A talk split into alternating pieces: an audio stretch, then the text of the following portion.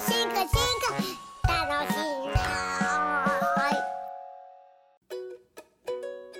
ダーウィン4ということで今日もよろしくお願いします。よろしくお願いします。えっ、と今日はですねダーウィンの大きな業績の一つであるサンゴ礁の理論についてサンゴ礁？うん、それ結構意外でだけどこう進化論に匹敵するというか。でもあんまり有名じゃないですよね。ねあんま聞いたことないよね。聞いたことない結構若き日に編み出した理論なんだけどはいそれがねまあこうよく見てみると美しい理論というかお。エレガントであると。エレガント？評されていて はい。科学理論が美しいとかエレガントとはどういうことかっていうこともまあ分かってほしいなとは思っていてまあざっくり言うとその意外な仮説だったんでね理論なんだけど結果的には正しくて現実のパターンをこううまく説明できると。でちょっとこうエピソードが長くなるんでまあなんでかっていうとそのダーウィンのなんかこう執念というかはい。もう徹底的に、まあ、いろんな方法で検証してあって。ああもう省くところもないと。そ余すことなく全部伝えないと。ううんなんでまあちょっと前半と後半に分けますけれども。まあちょっと今日は前半からということでまあどういう経緯だったかというとダーウィンはそのビーグル号に乗ってまあ主に南アメリカ大陸周辺でもう3年以上ね3年半くらい調査してでその後かの有名なガラパゴス諸島に行ったんだけどまあそれも数週間やと。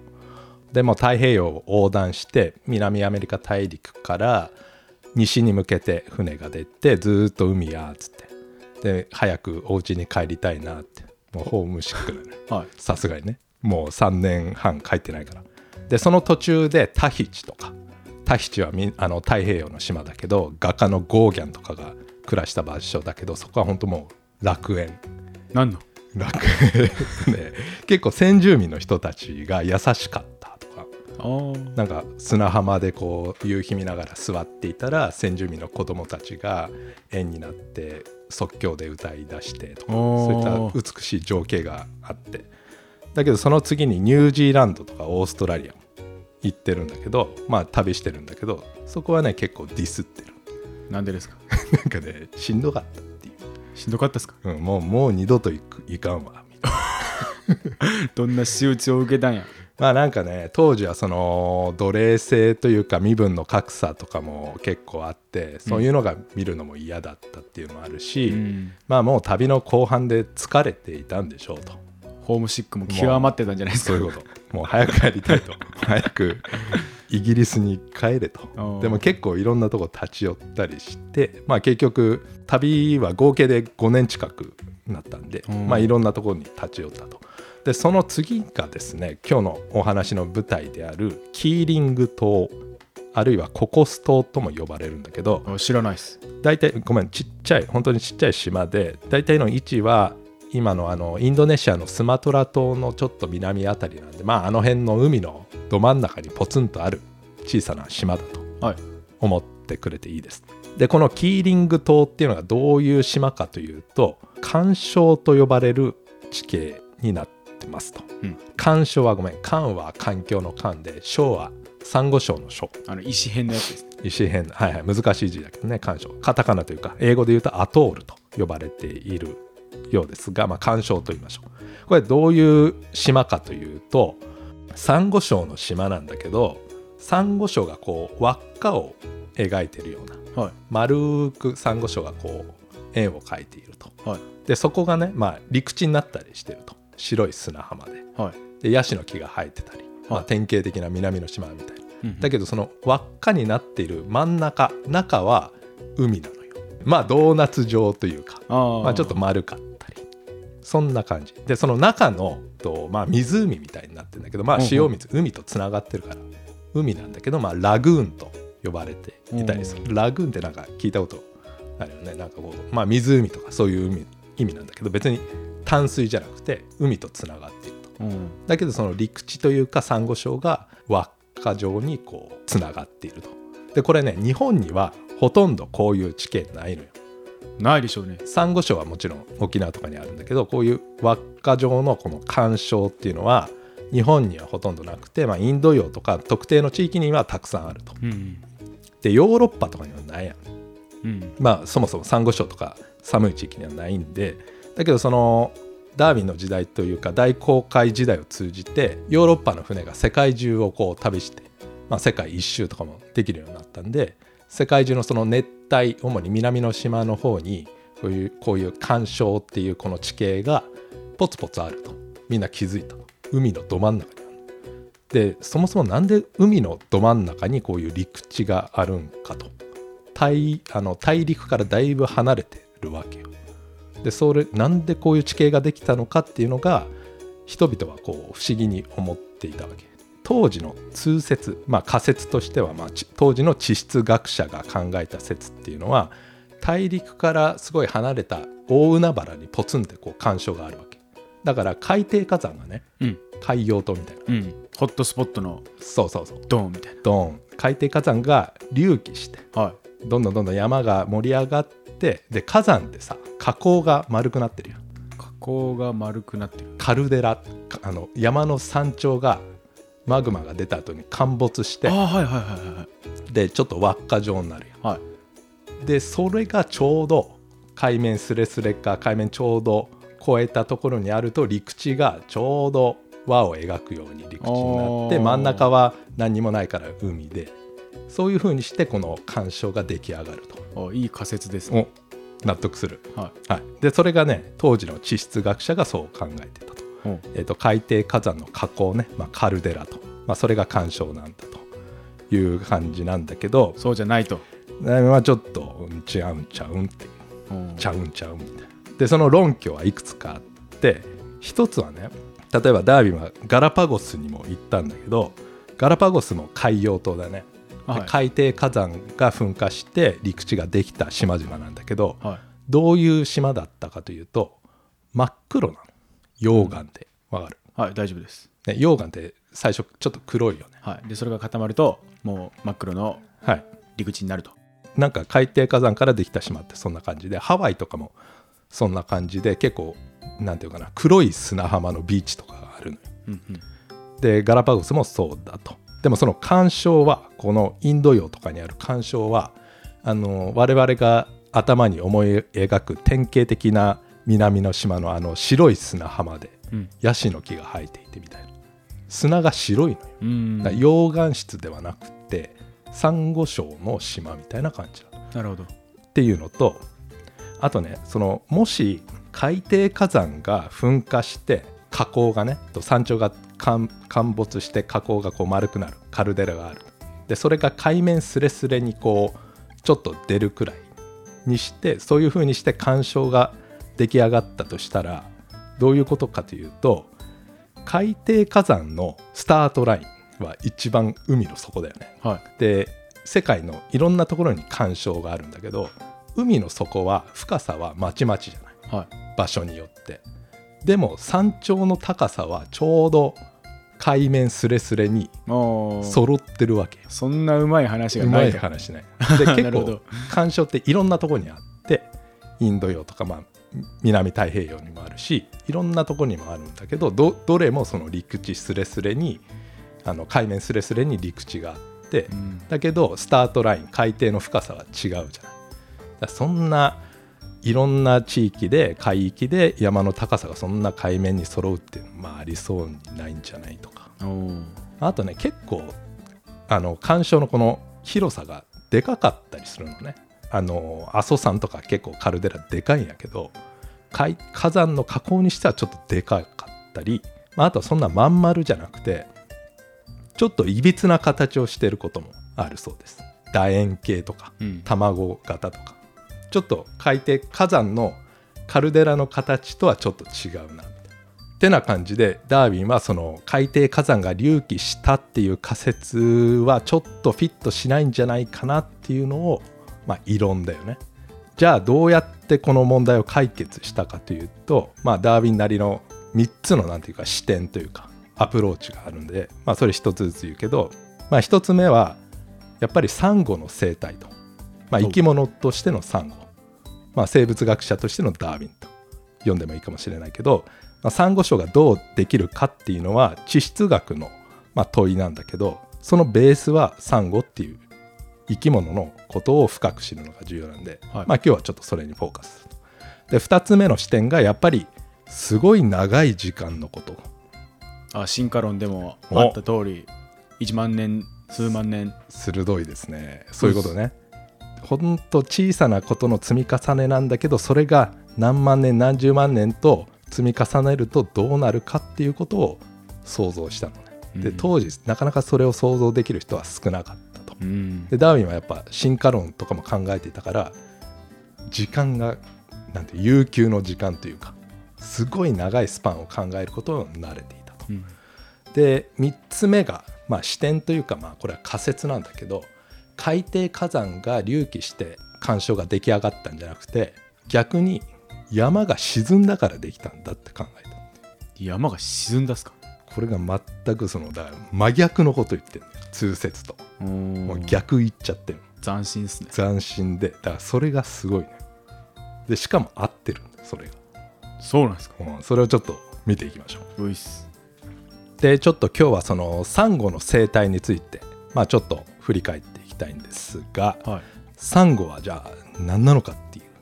これ僕もちょっと説明はできないです、なんとなくこうああでこうでみたいなのはそう。あるけど。じゃあ動物か植物かといえば？動物。うんそうなんね。一回調べました僕も、ね気になったんで。動動物なんだね。で一番近い生物は何だと思う？え？一番近いやつですか？これがねイソギンチャクだそうです。おイソギンチャクと同じ仲間と。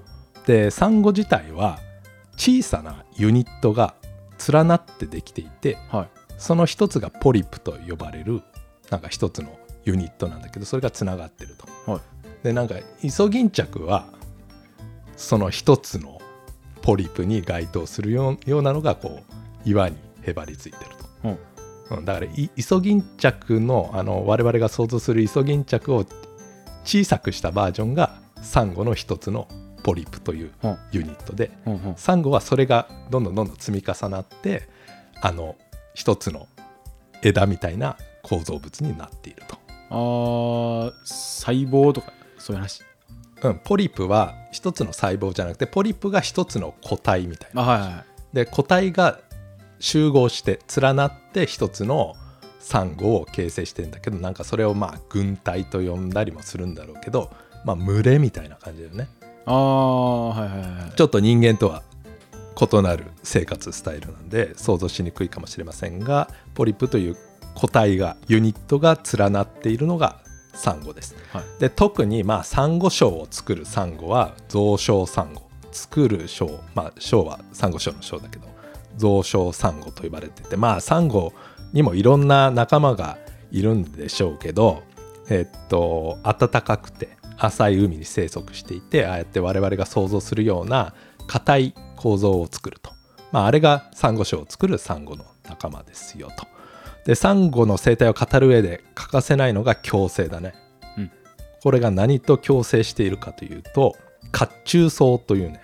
あの光合成するやつです。お知ってるね、一回調べたことあるんです、はい、そのポリプの中に褐虫藻という別の生物が住んでいると。で褐虫藻はあの褐色茶色の褐って褐っていう字と虫は虫っていう。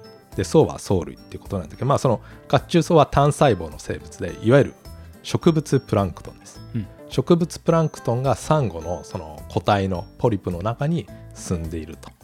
で純喜が言ったようにこ褐虫藻は光合成できると。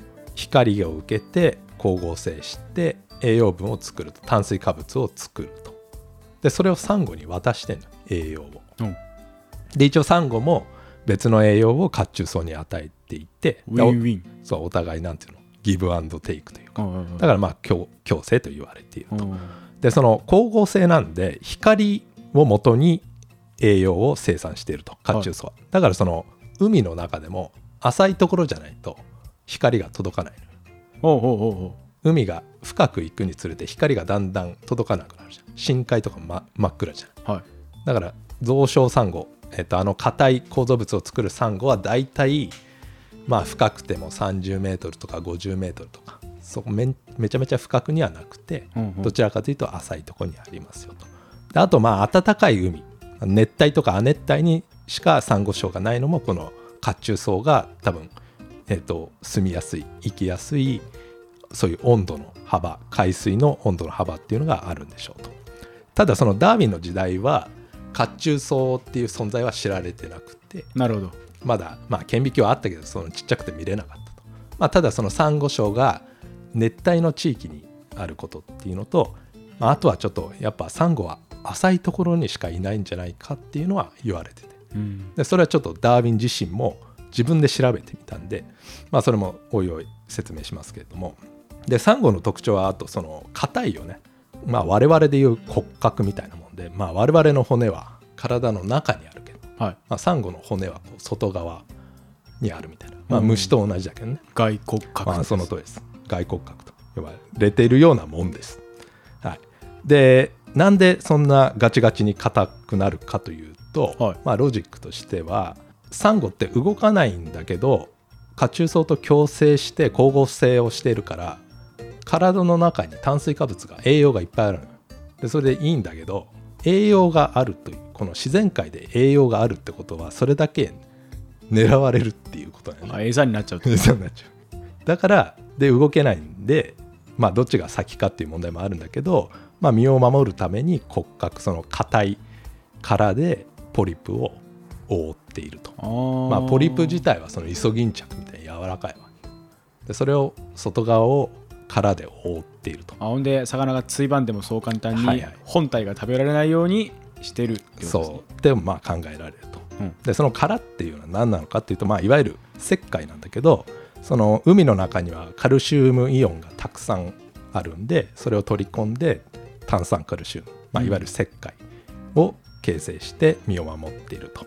だからサンゴって光合成もしているから、まあ、褐虫藻が光合成してるからこう枝に分かれたりしてなんか動かないし植物みたいだけどねその陸上の植物は動かない。だけどいろんなね虫とか哺乳類とかに食べられないように毒物質を混ぜ混ぜたりとかしてるじゃない。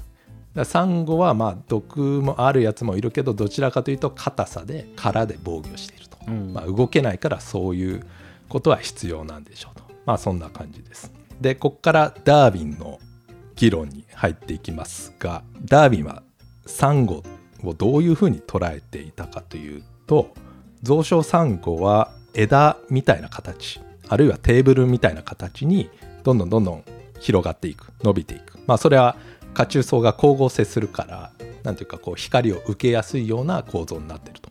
あとは波に削られないようになってるんだけどまあ一方でそのやっぱり波って結構強い絶え間なく波が押し寄せてくるからそれでサンゴが折れたりするわけ。うん。で特にあの辺の熱帯地域は貿易風っつったらコンスタントにずっと風が吹き続けてると。波が流れてくるからサンゴはそれに対してこう防御しないといけないんだけど。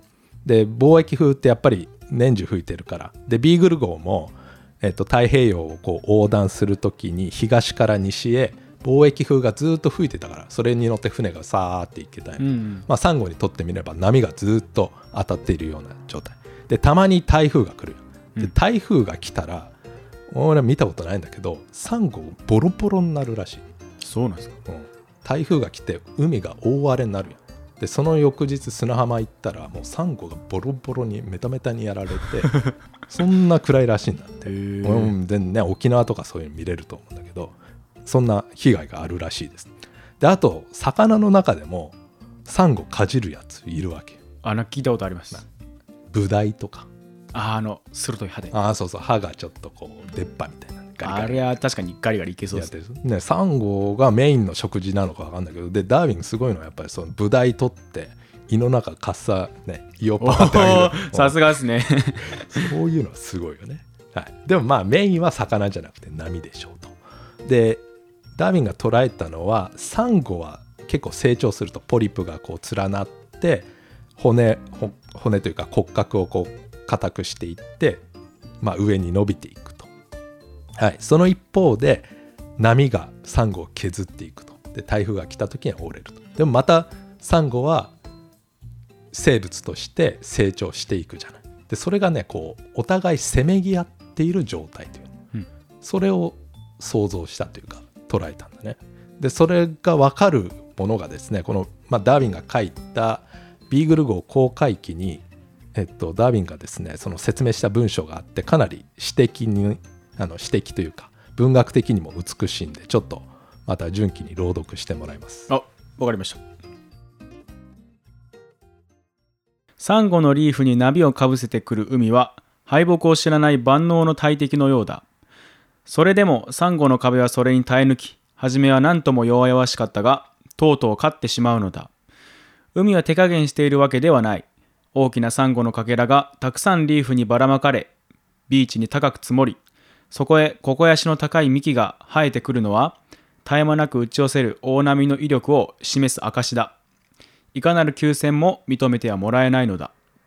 サンゴの島は頑張り続けしかも勝利を挙げている。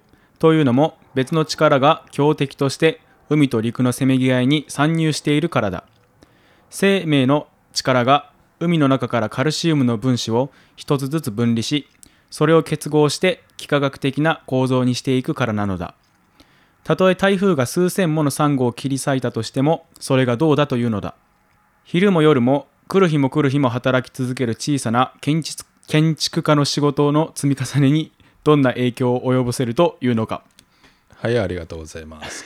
これねダーウィンが若い頃にまあビーグル号公開自体は20代の前半だしこの文章を書き上げたというか出版されたのも20代くらいだったんでなんていうかすごい文学的に気合が入ってるというかおしゃれな文章で、ドイツの博物学者の、まあ、ダーウィンの一世代前のフンボルトとかの影響を受けていてこう自然科学というか博物学なんだけどかなりこう感情というかそうですね。比喩比喩表現というか、ね、ちょっと例え話だったよね。今も。サンゴと波がこう戦っているみたいな。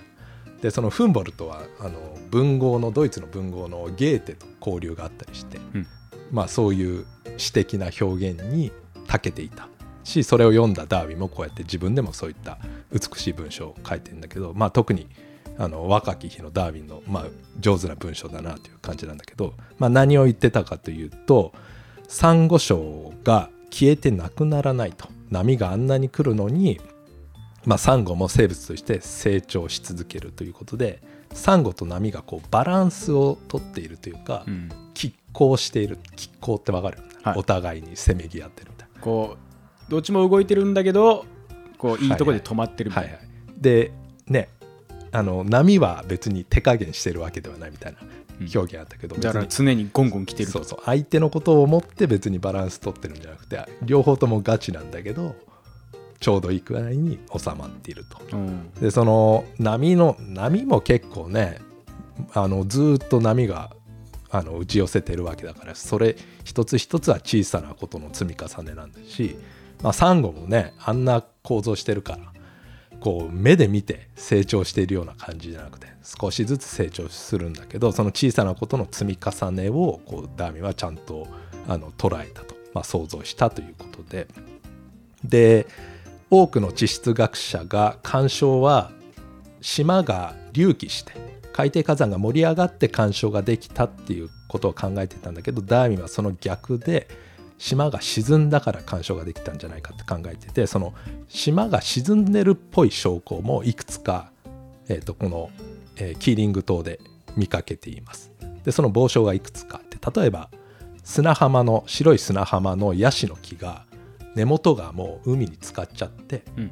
崩れか、倒れかけているうん。だからヤシの木が生えていたってことはもともとは陸地だったはずなんだけどだんだん海面が高くなってるっていうか、えっと、大地が沈んでいるとしたら根っこが水に浸かっちゃって耐えられずに倒れるってくるでしょうと、うん。まああとはなんかこう昔の先住民が住んでいた跡が、まあ、お墓みたいのがあったんでしょうけどそれがこう海に浸かっていると。うんうん。ね、陸地にそういうのを作るはずなんだけど今では海に浸かっているんでこれは海が沈んでいる証拠なあの陸地が沈んでいる証拠なんじゃないかってこう書いてあって、まあ、観察鋭いなという感じなんだけど、まあ、ただあの現代的な視点から見るとこれは別に大地が沈んでいるわけではないらしい。あ違うんですか？なんか大地のこう沈むこと沈降ってもうめっちゃ時間がかかると。うん。もう何万年に数センチとか。うん。なんかそういうスケールの話で。で例えばヤシの木が10年前に生えましたと。先住民の人が100年前になんかお墓つ作りまして。でそれが今水に浸かってますよはもっとスケールが短いじゃん、うん。